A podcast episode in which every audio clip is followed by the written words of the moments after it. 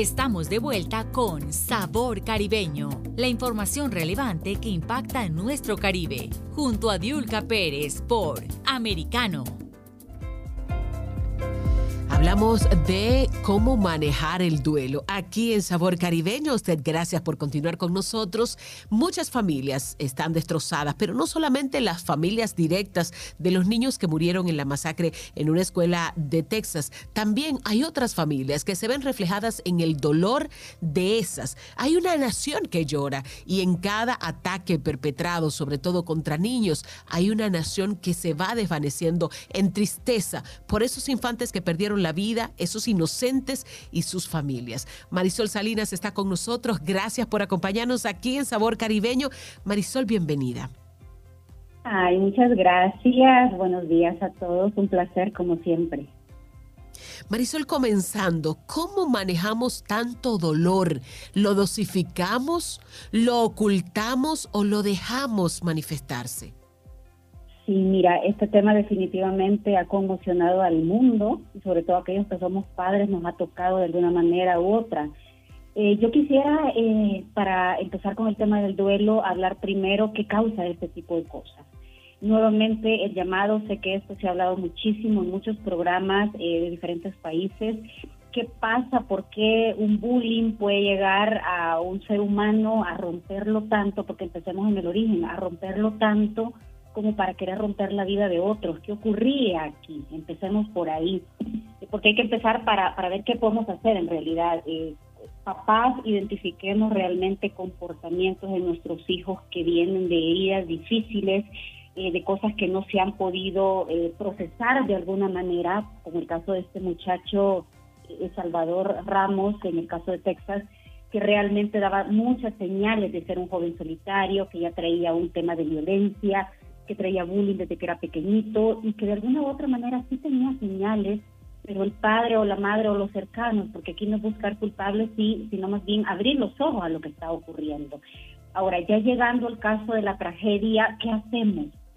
hay que comprender que la muerte, así como el nacimiento, son procesos naturales, pero no estamos acostumbrados a la muerte de un hijo. La muerte de un hijo es la peor de las pesadillas para cualquier papá, cualquier mamá, con la que a veces se aprende a vivir con el tiempo, pero que sí es cierto que ese dolor y esa pérdida va quedando acumulada y no es un asunto de olvido, no es un asunto de transformación que se me va a ir en dos, tres meses. Eh, en este caso, el dolor de esta pérdida no desaparece. Si bien es cierto, es que hay muchos procesos de muerte que podemos ir trabajando. En el caso de una masacre, por ejemplo, de chicos, eh, hay mucho dolor, pero también hay mucha rabia, porque en realidad estos papás, pues era un día normal, que vas a la escuela y de repente a tus hijos, pues les pasa esto, no estaban enfermos, no estabas preparado para esta pérdida.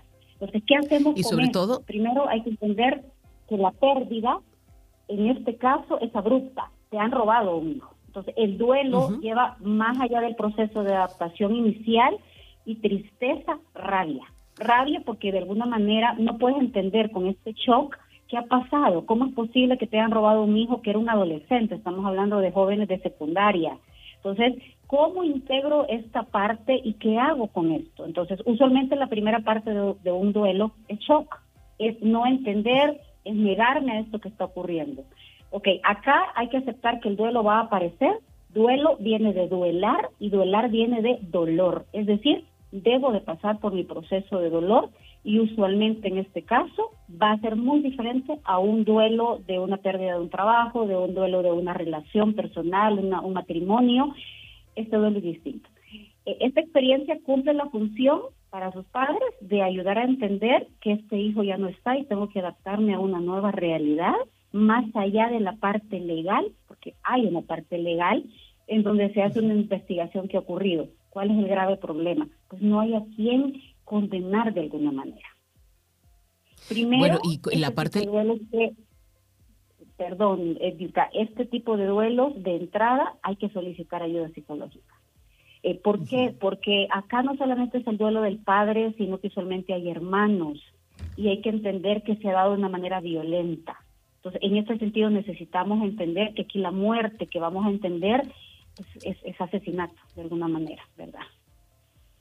Bueno, y la, el proceso legal que mencionas también mm, en ocasiones hace que ese dolor vuelva cada día y que en cada audiencia que tienen que eh, ver el caso y que tienen que enfrentarse a las autoridades, recrean esa escena tan dolorosa, tan triste.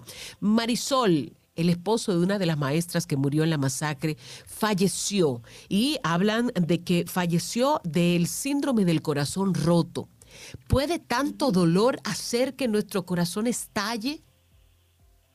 Sí, sí. Fíjate que este síndrome del corazón roto se ha estudiado que el dolor que se siente es exactamente físico. O sea, no, no es tan romántico decir corazón roto, es el mismo que se da cuando hay una ruptura de pareja. Es un dolor, la gente eh, lo recrea cuando lo comenta y dice, siento que el corazón se me rompió, siento una opresión en el pecho, siento que no puedo respirar. Todas estas cosas que describe la gente son físicas. Sí se puede morir de esto. Ahora, aquí es bien importante en este caso de estos padres, porque de verdad eh, se te paran los pelos cuando escuchan las historias y cada día que sale más información muchas veces no se logra expresar lo que se siente y eso es parte importante del manejo del duelo.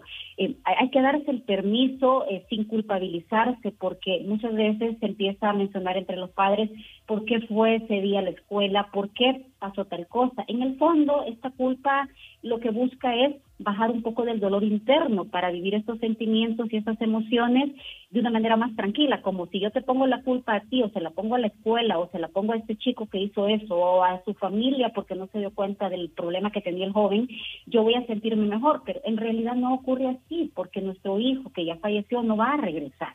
Entonces, aquí lo que va a ocurrir a nivel de emociones y sentimientos es tristeza, va a haber pánico, porque tienes otros hijos y tú tienes miedo, porque esto está pasando mucho en las escuelas en Estados Unidos de últimos años para acá, y es ya, ya me da miedo que mi hijo vaya a la escuela, ni en la escuela está a salvo.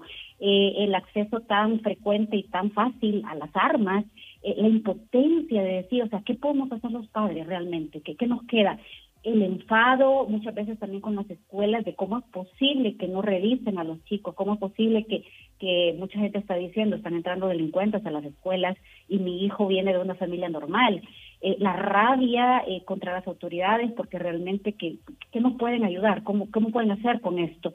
Y la sensación de impotencia como papás de decir, ¿y esto va a seguir ocurriendo? ¿Qué hago con este dolor? ¿Cómo me devuelven a mi hijo? Entonces, por eso digo que en estos casos es clave e importante buscar ayuda psicológica desde el principio para manejar este dolor y adicional ir recreando estas escenas en cada audiencia en que estos padres están llegando a declarar y de alguna u otra manera ir manejando a la par este proceso. Porque es cierto, cada vez que vas a recordar vas a volver a sentir el dolor. Esto se llama resentir, resentimiento. Recordemos que una vez que nuestra mente tiene un pensamiento, yo vuelvo a crear una emoción en mi cuerpo.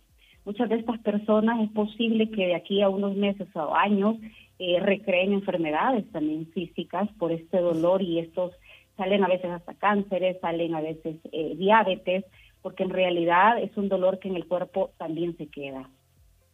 Pero también hay un factor en Marisol, muchas de las personas dejan de comer, dejan de cuidarse eh, dentro de ese proceso emocional, eh, se dejan llevar algunos incluso con sentimientos de me quiero morir.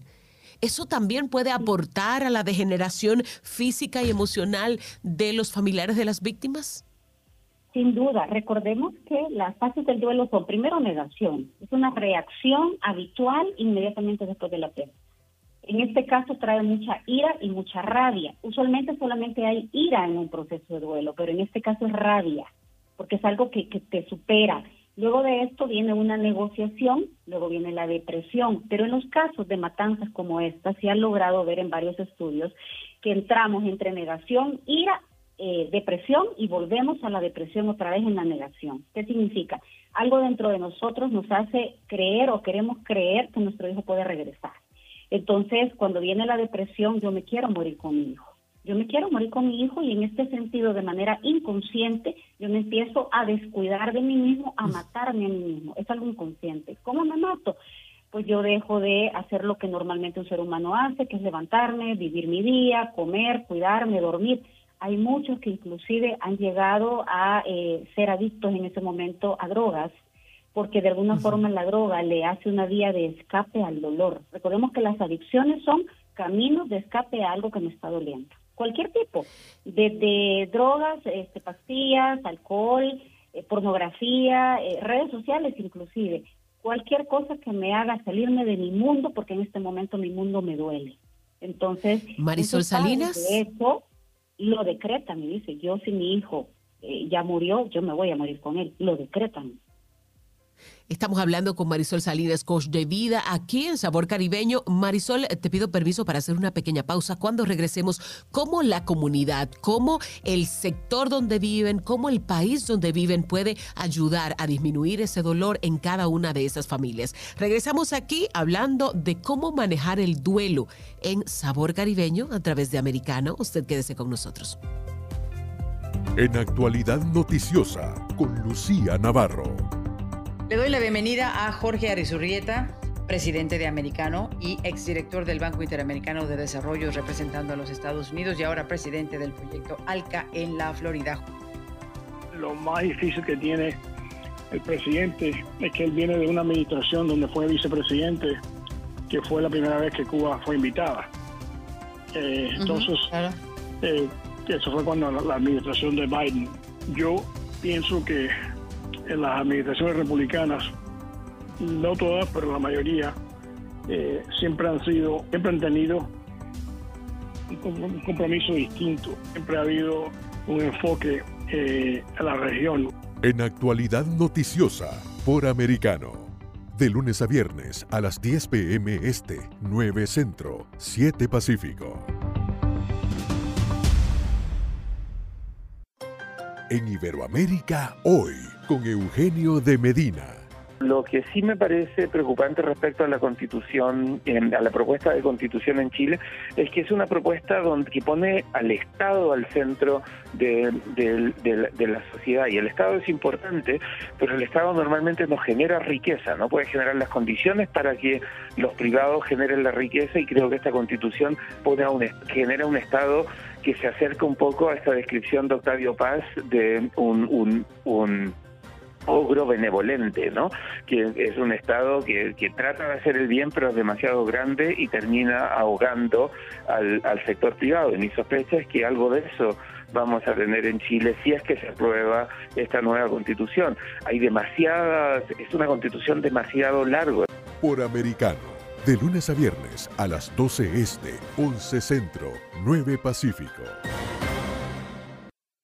En Perspectiva USA, con Dania Alexandrino. Lo que ha ocurrido en los Estados Unidos en las últimas 24 horas en el aspecto político es realmente repugnante. Sí, repugnante ver cómo políticos como Beto O'Rourke, Carlos Guillermo Smith, Joe Biden y muchísimos otros han capitalizado el tema de esta perturbadora masacre para beneficio político. Por Americano, de lunes a viernes a las 8 pm este, 7 Centro, 5 Pacífico. Estamos de vuelta con Sabor Caribeño, la información relevante que impacta en nuestro Caribe, junto a Diulca Pérez por Americano.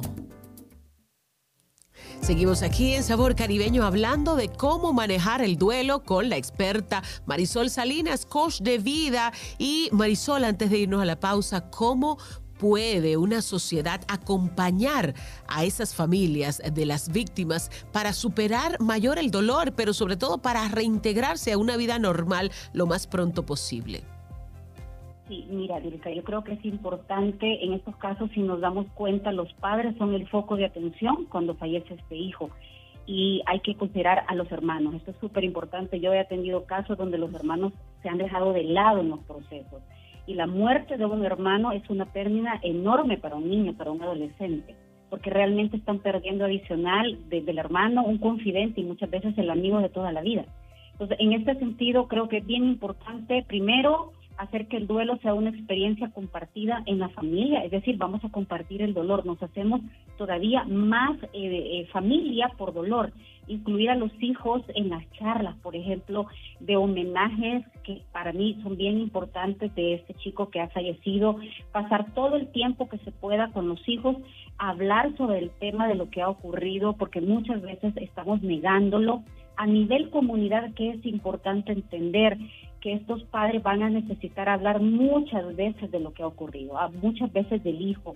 Hay que dejarlo que nombren a ese hijo, porque eh, a veces eh, alguna gente en el afán, de una manera inconsciente y sin mala intención, les dicen no te preocupes, Dios sabe lo que hace. Y, frases como esta que realmente en este momento, más allá de consolar, que en realidad no consuelan nada, a veces resultan ofensivas y resultan como no valorar ese dolor que está viviendo en este momento ese padre apoyarles en lo que sea, en la parte cotidiana. Muchos de estos padres no tienen ni siquiera tiempo de ir al supermercado, no están pensando en cómo cuidar a los otros hijos que tienen. Pues apoyarles, quieres, necesitas algo, o mira, aquí te traigo esta ayuda, sé que ahorita estás pasando por un mal momento. E, estar ahí. Muchas veces no necesitamos ni siquiera hablar, es más, escuchar, el que necesita hablar es el que está en el dolor, las veces que sea necesario. Y muchas veces no necesitamos decir nada y llegar a esa casa y ver cuáles son las necesidades en este momento que se están descuidando porque evidentemente el dolor hace que estemos ciegos a lo que estamos viviendo. Eh, otra cosa importante es tener la paciencia de entender que estas familias muchas veces van a tener eh, actos o, comportamientos agresivos, porque el duelo en algunos casos se manifiesta a través de la agresividad. Y puede ser que griten, y puede ser que lloren, y puede ser que ofendan, inclusive a la gente que quieran ayudar. Entender que esta persona es como un animalito que ha sido herido. No, no te está actuando así porque tenga maldad, tiene demasiado dolor. Entonces yo creo que la comunidad en ese sentido también tiene que, que colaborar, eh, la gente que tengan eh, y hagan pues cosas psicológicas, que den apoyo de este tipo, eh, ofrecerse también, ofrecerse realmente, mira, estoy aquí para ayudarte. muchas veces en este momento es cuando nosotros podemos hacer mucha labor, más allá del tema económico de un terapeuta, es quisiera escucharte, quisiera apoyarte, cómo puedo hacerlo, eh, hacer grupos de ayuda también y entender que este va a ser un tema que se va a estar hablando mucho tiempo y que probablemente la comunidad lo, olvide o deje de hablarlo o pase a otra noticia en uno o dos meses, pero para estos padres va a durar años. Un duelo normal dura eh, aproximadamente de un año a dos años, pero la muerte de un hijo se sabe que puede llegar a cinco y más. Marisol, en mucha gente, y qué bueno que tocas el tema de cómo consolarles, porque hay gente que dice, ya, tienes que pasar esa página, tienes que levantarte, pero ¿es esto una manera de consolar? ¿Es esto una manera de, aunque se haga con buena intención? No, no realmente, y es bien doloroso. Yo he escuchado consuelos incorrectos, voy a decir inadecuados, como por ejemplo, tienes otros hijos, no los descuides a ellos, pero tenemos que comprender, y los que somos padres creo que lo entendemos muy bien, cada hijo es un hijo, no, no están hechos en serie. Cada hijo es una historia en nuestras vidas. Ellos eran una historia, ellos eran un futuro, eh, es, una vida. Entonces, tenemos que comprender que la mejor manera de ayudar en los duelos es acompañar y muchas veces es sin hablar. Es solamente hacer sentir al otro, aquí estoy. Aquí estoy si quieres gritar, si quieres llorar, si quieres ofender, eh, si quieres decir lo que tú quieres, aquí estoy las veces que quieras, llámame, llámame, o, yo voy a buscar a tu casa o ven a la mía. Eh, no, es, no es un proceso tan sencillo, pero también tenemos que entender que los círculos de apoyo son importantes en esta readecuación a mi nueva realidad y en algún momento el padre, eh, con la ayuda de vida y el acompañamiento, yo creo que el amor sana, siempre sana. Creo que lo único que sana en el fondo es eh, volver a replantearse y encontrarle un nuevo sentido a la vida con esta ausencia. El duelo al final sirve para volver a encontrarle sentido a mi vida sin esta persona y ahí es donde son tan importantes los homenajes. Hay personas que profesan una fe y hacen altar a su hijo en un honor a ese hijo hay otros que hacen eventos, como por ejemplo unas misas o, cualquier situación en donde yo pueda volver a traer a mi hijo y honrar su vida más que su muerte. Y tenemos que respetar la manera en que cada familia lo quiere hacer, porque esto es algo muy personal. Puede ser que alguien vecino diga, pues a mí no me parece correcto, pues este no es tu duelo, hay que respetar, es el duelo de esa familia y así lo ha decidido vivir. Acompañar con respeto es la mejor manera para mí de vivir el duelo con alguien. Así es, Marisol. Antes de que terminemos, no quisiera dejar esta pregunta eh, por fuera. Eh, la gente cuando está en medio de este dolor tiene una descompensación física. ¿Es recomendable también que las personas puedan someterse a algún estudio médico, algunos análisis que le permitan, en caso de necesitar una medicación para compensación del organismo y de las emociones, para que se puedan someter a ello? Por supuesto. De las cosas que más ocurren cuando estamos en un duelo y una pérdida es el insomnio buscar un médico que te apoye a dormir bien, porque recordemos que dormir bien es parte del proceso en el cual tú puedes soportar una situación de este nivel.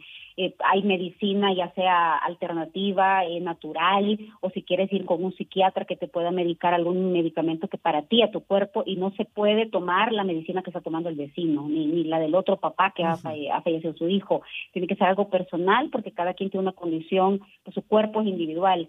Otra cosa que puede ayudar muchísimo es eh, tema de vitaminas, que también el médico le puede soportar, decir, mira, yo me siento ahorita débil, no siento fuerza, no estoy comiendo bien, suplementos alimenticios.